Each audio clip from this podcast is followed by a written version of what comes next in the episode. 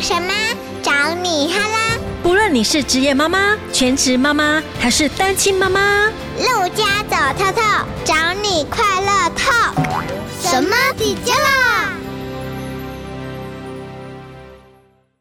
Hello，大家好，我是杜佳。我们都经常会听到“伪单亲”这个名词，“伪单亲”是什么意思呢？我的定义有两种，一种呢就是其实老公在家，但是呢我们没有感觉他的存在，他可能会觉得家事啊，还有孩子的事都是老婆的事，那他是负责工作上的事，还有回家看电视。所以呢，这样的老公，老婆可能会觉得老公完全没有功能，有跟没有是一样的。第二种呢，就是老公常年都在外地工作，呃，像有的是在大陆啊，甚至我有个朋友，他可能一年三百六十五天，他几乎三百天都在国外，都在世界各地出差。这种的老婆就是伪单亲妈妈。今天呢，我特地来找我的好朋友聊一聊，因为我觉得她就是伪单亲妈妈的代表。我好不容易说服她可以上节目，好，我们一起欢迎 Irene。嗨，大家好，我是 Irene。哎，你先来聊一聊，老公在外地，你怎么样去维护亲情啊？你是用什么方式来跟他沟通？拜科技之变，我想现在很多分隔两地的人都是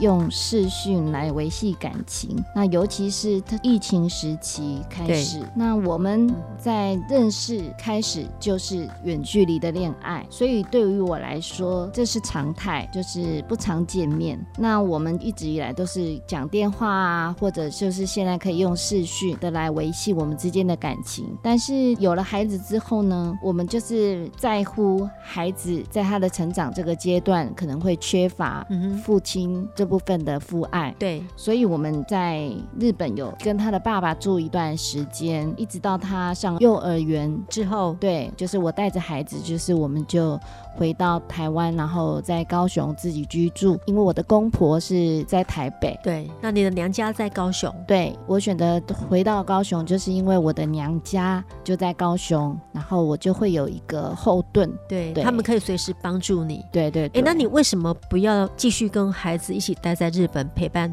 老公？那也让孩子可以在日本那边就学。其实我也很想啊，对，因为能够一家人都在一起生活是最好的。对，但是在现实上面呢，就是因为我现在都是以出差的性质在日本工作，所以他就没有办法享受在日本公民的福利。所以我们看医生，我们生病看医生，或者是有了孩子有教育的问题，可能我们付出的代价就会高出很多。所以不符合经济效益，，对，尤其是我老公是个嗯非常务实的人。很会精打细算。是的，对，那你觉得老公不在身边，优点是什么？先想好的，优点比较多。他优点比较多。一句话，我很自在。 然后呢，整个家感觉就是我一个人掌控，都听我的就对了。对对，然后像我可以把家布置成我喜欢的样子。嗯，男主人在家，他他要的家庭的布置可能就不会像女女主人的那种很温馨啊，或者甚至有点梦幻的感对觉。对对，像我老公是日式简约风啊，我以前是那种欧洲乡村风。对对，所以对我现在嫁给他以后住他的房子，我就是顺服啊， 就配合他了。没错，对，就没有办法追我们的意思。所以优点就是你在家就是你最大，你可以想怎么做就怎么做，怎么布置家里就怎么布置。对，还有我觉得管教的问题也是啊，没错。孩子不会有听到好几套的教养方式，就只有没错妈妈这一套。是，当我管教孩子呃很头痛的时候呢，我就会把部分的，比如说家庭作业、嗯背单字啊，嗯这个是视讯上可以完成，爸爸可以完成的。哼所以他是我用 Line 的那种视讯嘛？哦，我们用 Skype，对，啊哦然后我就会比如说请他先背单字，然后呢我就拍照拍单字传给我老公，也然不能让后老公在日本闲着哈，对没错必须要对他。有那个参与感。哎，这好方法，你把功课拍下来，然后请老公教导，在就是日本直接视讯也可以。就是有一些功课啊或者学业是不需要面对面的指导的，像对数学的话，我就自己会亲自教他。对，但是像背单字，我可以让他先背对，然后他背的差不多，我就说好，接下来就是趁跟爸爸试训的时候，爸爸考你单字。其实也可以每天有固定一点时间，然后让父女之间有一个交流的时间，老公也可以跟老婆在线上聊一下，培养一下感情。对啊，没错。还有一个优点应该是说，你没有跟公婆住啊，真的差很多。当然啊，因为跟公婆住，你的家就不是你嗯自的己的自己的，你想怎么样布置它就是没办法了，因为你等于从你的娘家就搬到另外一个家。对，一样嘛，就是你可能没有办法在别人的家做说自己坦想白一做的点事，情对，就会对觉得绑手绑脚的，连穿衣服都觉得不方便。是对的尤其是我们女孩子啊，没错。我相信还有很多优点呐、但是我们现在先来讲缺点好 了。缺点当然就是一开始有了孩子的时候，呃，孩子生下来啊，因为自己是新手妈妈，我记得那时候我老公在我要生小孩的时候有排假，就是回来，所以我是用剖腹产的方式。嗯哼那我老公陪了我一个月，等于坐月子的时间，我老公都陪伴在旁，因为是新手妈妈，老公在旁边就是有一个帮手，对好像没那么紧张。对，但是当我老公要回日本的那个时候，我就慌张了，开始会对会焦对躁起来，因会为你没有帮手。是，我就觉得好像那种人家说的产后忧郁症都对快起来了，因为我就觉得哇，我好像没有办法依靠自己一个人。嗯哼去把孩子照顾好这样子。但是现在当然已经都上手了，习惯了。孩子大了，你已经把他拉拔大了，觉得那时候会比较有感触的，就是带孩子出门，看到别人就是爸爸妈妈带着孩子那种一起出游的温馨画面，就相对的我就会觉得很凄凉，就会觉得啊去哪里都是自己带着孩子对这样子，包含孩子的教育啊，嗯然后上学之后的接送、家庭的什么采买啊、嗯灯泡啊、什么什么对家电故障了，你就算自己没办法解决，你就是必须想办法去解决。这些当然都是缺点，所以相对的呢，后盾也很重要。嗯哼像我的娘家，尤其是我的姐姐，对，她就是我最大的后援，她是随神队时友在我需要的时候，她就可能要顶替我的位置。对比如可能我身体不适的时候，或者是我时间上来不及嗯接送孩子的时候，对我姐姐就会伸帮出援手。嗯还好姐姐没有，有嫁也有差，真的，真的啊，我觉得单身还是有差。如果她是有家庭的话，其实当然就不她就会更对辛苦。没办法。呃，我跟你通过电话，就是你在疫情之间也是很焦虑哎，因为你每次要出去采买就要带着孩子，把孩子丢在家里又危险，对但是你带着孩子出去外面更危险。我们都是骑机车接送啊、采买，尤其是下雨天的时候，或者是你要大量采购，然后孩子又必须跟在身边。我就是曾经骑着摩托车，然后左右手把都吊着袋子，然后脚就是那个机车前面还要放大的购物袋，然后载着小孩，其实是还蛮危险的，也会很心疼孩子，就是好像跟着我这样我们吃苦子，这样对。呃，呃，风吹日晒啊，这个时候真的就会觉得，嗯、为什么先生没有在身，不能在身旁？我相信孩子也一定会有这样的感受。我们相对也给予孩子很多很多的爱吧，比如说我对身边的亲友啊，对，我觉得维系感情呢、的方法可以很多元啊。没错，那不变的本质就是嗯爱的传递。哼，没错，对，所以要经常的对孩子说“我爱你”。但是这方面，尤其是台湾的爸爸比对较没有办法，通常是相对的理性，妈妈都是比较感性，对然后爸爸就是比较理性。嗯哼所以我觉得，就是看孩子能不能感受到嗯爸爸对他的爱，也是很重要的。嗯我常常都会在我老公面前跟我女儿讲：“妈妈爱你，妈妈好爱你啊，妈妈超爱你。”然后她也会回我，然后我老公自己就会学起来。嗯，对，因为他觉得我跟女儿之间的互动，他很羡慕，所以他就开始学我讲甜言蜜语了。我们如果爱一个人，尤其是孩子，你一定要讲出来。对对，因为孩子其实他很敏锐，也很敏感的。对，伪单亲或者是真单亲，其实我觉得我们没有办法去改变别人，没有办法去改变事实的时候，我们怎么样来转换我们的心情？怎么样来用一个更好的方式来教养我们的孩子，让他成为真正幸福的孩子？妈妈怎么做很重要。那你觉得呃伪单亲造成孩子有哪些影响？我知道心理学家就说嘛，在六岁以前就是孩子很重要的成长期。他们分析缺乏爸爸陪伴，尤其是女孩子，可能在长大后他们的性格上会有所缺陷，比如说可能会缺乏安全感，然后缺少自信，或者长大以后可能会有恋父情节等等啊。其实我们都知道可能会有这样的状况。但归于现实，我们也没办法改变这一块。目前，那我们能够提供的就是每天至少在视讯中，他是看得到爸爸的，嗯，他是在爱的环境下成长的。所以目前我的孩子就是他从小他就是给人家感觉，就他就真的是很乐观、嗯很开朗。嗯然后我也常常会听到他会对自己有信对心喊话，对他他会怎么鼓喊励话自己，比如他只是完成一件很小的事情。对，他就会自己说：“我好棒棒。哇，他真的很棒哎，”我听到的时候，我都会觉得哦，他真的好可爱、哦，真。的，，对，反而是我在烦恼的时候，他会都是给你鼓励，对，对对，你会在他身上得到安慰对，嗯都是他反过来劝我。在这样子环境里面长大的孩子，哎、会比较早熟哎、嗯，也会哦。对，因为他其实也会看到妈妈的孤单。那如果说你跟孩子的关系是很好的话，反而这个孩子他会成为你的安慰剂。其实我在二零一八年，我有经历一场嗯 哼，生病，而且是蛮大的病。对，在那个时候生病的当时，我就觉得我的人生就是掉到死因幽谷。当妈妈的马上会想到的就是说我的孩子怎么办？在那当下，你对第一个直觉就想到孩子。我那时候就是我的公婆都到高雄来帮我照顾我的孩子，因为我对在长期在医院中接受医治疗。对，对，那我也辗转听到我孩子在嗯突然面临到，比如他其实是跟我相依为命的两个人。对，然后就面临到嗯他那时候是幼稚园中班大班的时候，对，对我很压抑我的孩子这么的嗯哼，懂事，，懂事，对，在那么小的年纪，嗯哼，他哭泣都是偷偷的，他不要让你担心，对。他也不想让奶奶让奶奶知道他，他在难过，，对嗯你以为他可能不知情，但是其实他夜里是偷偷会躲起来哭泣的。因为他也怕失去妈妈。对，我的婆婆就会跟我说，嗯，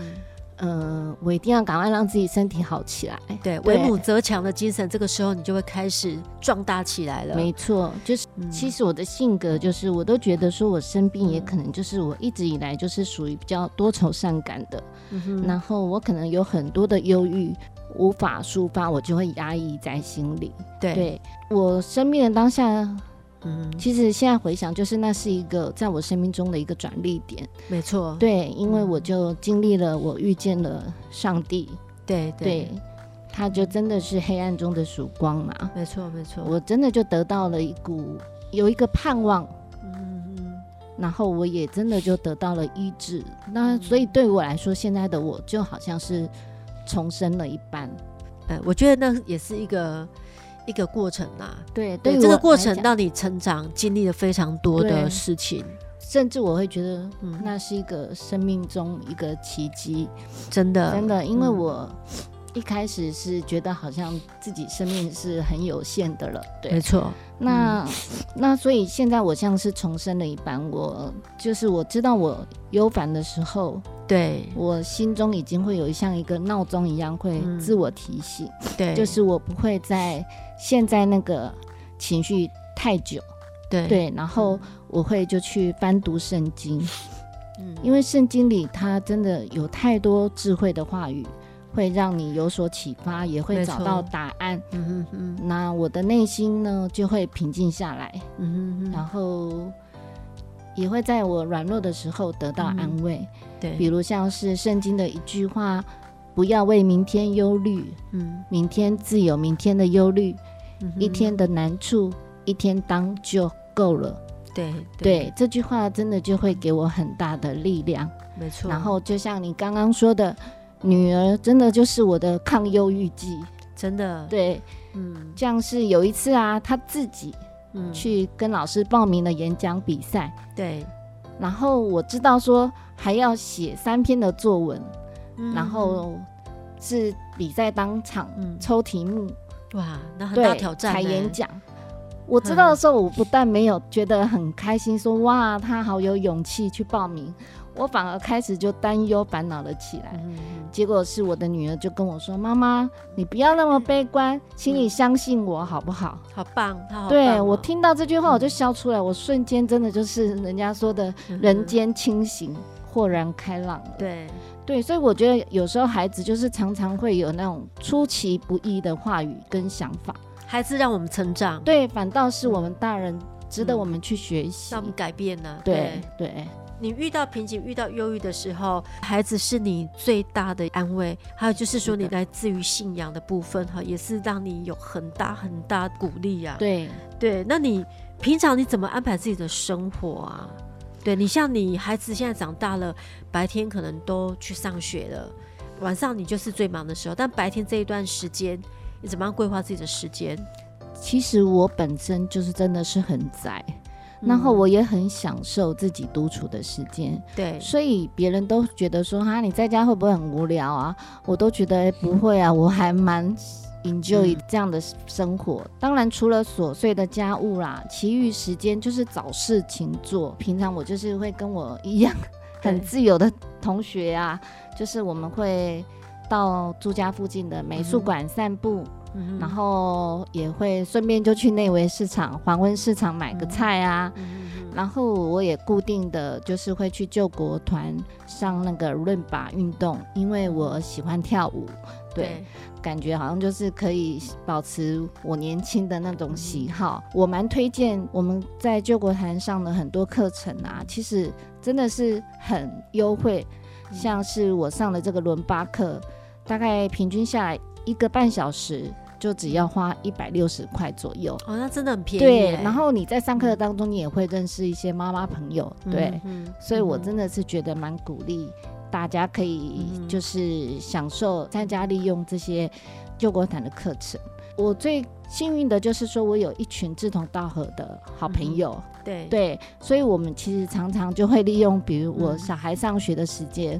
我们就会安排半日或一日的小旅行，嗯哼哼搭轻轨啊，逛一逛，嗯或者会去看展，甚至就是同学开车载着我们就到山上去喝茶。嗯那所以妈妈一定要有朋友。对，如果说你孩子都是差不多大的，你们就会有很多共同的话没题，错，比较不会孤单呐、对啊，对，而且也可以聊一些孩子的问题呀、对，就是很幸运，就是刚好身边有这样的朋友存在，而且都是我们都是相交很多年的。我平常自己就是也都会有关注译文消息，就可以有很多的活动嗯，会去让你可以安排。其实你的孩子也过得非常的充实跟精彩哎。前不久我有听说你去花莲四天三夜嘛，哦，对，就是二二八假期，来分享一下整个活动好不好？我听你讲还蛮不错的，对啊，古人说的嘛，读万卷书不如行万里路。像那时候疫情时期，宅在家，对，只要在家就会想要去碰三 C 产品。没错，，对你反而把孩子带出去啊，他就好像回归了孩子的天性。其实他们就是要亲近大自然，没错，然后可以以拓展他们的视野，也增加了他们生活的经历。对，我们真的走出去接近大自然，我们会感受到这个世界还有生命的美好。嗯哼，这很重要。那我想要推荐的就是达尔文的生态探索营队，我觉得它就是一个在大自然上课的教室。老师呢，到定点的时候呢，就会从他的那一台战车，嗯九人座的哼，嗯哼，修旅车搬出来他的桌子啊、椅子，孩子们就在大自然当中就上起了可能生态呀、科学还有桌游这些课程。嗯借由这种营队的活动，我们会去到一些我们可能自己私下不会去的地方，对，或者就是说我们体验不到的活动，比如像我之前我们参加划独木舟啊。嗯，还有就是让孩子在那个泥火山的那个土上可以奔跑，那个是很烫的它嘛，不泥火是山它不是那种滚会热的那对种，对不是不是，嗯，它就是一片土地，可是它是软的，哦，然后所以你小孩子踩在上面它是软的，它不然后会你沉下去，嗯对你跳的话，你都会觉得那个地在震动，就是很奇好妙。有趣哦，这。在哪里呀、他在那个南投的鱼池哦，鱼池的叫什么南投鱼池乡吗？对，然后所以就是这个也也是在你一个这次的营队里面的活动。对他每一次每个月都会推出很多不同的课程，嗯他也有单天的，单天的可能就近，比如说财山的秘境啊，啊像我们这次我们就报名了五月要去三地门的青山嗯部落，它是一个溪谷，就可以让孩子在安全的守则下，就是可以尽对情的玩水、对跳水，然后对还有漂水，就是啊带着游泳圈在那个水上漂浮。当然，那个水溪谷是很浅，就是比较安全的，嗯也是提供给家长一个选择。这个是老师带队哦，据我了解，他们都是退休的老师，哦有一定的年纪了，对。嗯相当有经验了。对他们就是可能真的在生态上、自然科学甚至数学都是很专长的，不见得只有那种生态课程。一个营队大概多少个学生？家长也可以跟，就对了。对对对，其实它是真的就是针对亲子的，所以它的收费是很合理的收费，一整天的行程哦。嗯哼哼是很紧凑、很充实的行程，这个是属于退休老师他们成立的一个营队。，对那你要不要给跟你一样，就是先生都在外地，他自己一个人在台湾的这样子的妈妈，给他们一些鼓励的话？好的，这也像是在给自我鼓励的话。我觉得全职妈妈就是不要轻看自己，没错，因为其实家庭主妇她也是一份工作，而且它是一份无法被取代的工作。像我知道节目都会有开场词，对询问啊说你是什么妈。对对对，那我一时想不出来，我就问我的孩子说：“你觉得妈妈是什么样的妈妈？”嗯他就回我说：“妈妈，你是什么都会、无所不能的妈妈。”哇，我听了我就觉得这一切付出都是值得。嗯没其实错我们在我们的工作就是我们是在为我们嗯爱的人付出，而且我们是很无私奉献的。没错，但是，即使我们不求回报，孩子他们都感受得到我们的爱，我们在孩子心中的价值真的是无与伦比的。嗯哼而且你看哦，妈妈这个角色，她有生产力，她还要有创造力呀、没错，没错啊工作效率又高，而且我们对家庭是绝对的忠诚。没错，嗯哼而且我觉得妈妈这个角色，她是在家中不可缺少的盐和光。圣经说，有才德的妇人，对你的价值远胜珍珠。对对，我觉得妈妈真的这是嗯在这个世界上最大价值的存在。没错，所以我们在儿韵身上，你也看到妈妈那种很强的韧性中，你一样可以找到自信。对，不论是伪单亲妈妈还是真单亲妈妈，都可以活出幸福哦。是好，我们今天谢谢 Erin 跟我们分享这么多她平常可能都不会讲的这些话题，感谢你今天愿意讲出来，谢谢，谢谢我也 Erin，很开心，谢谢好大家，谢谢，再拜见拜。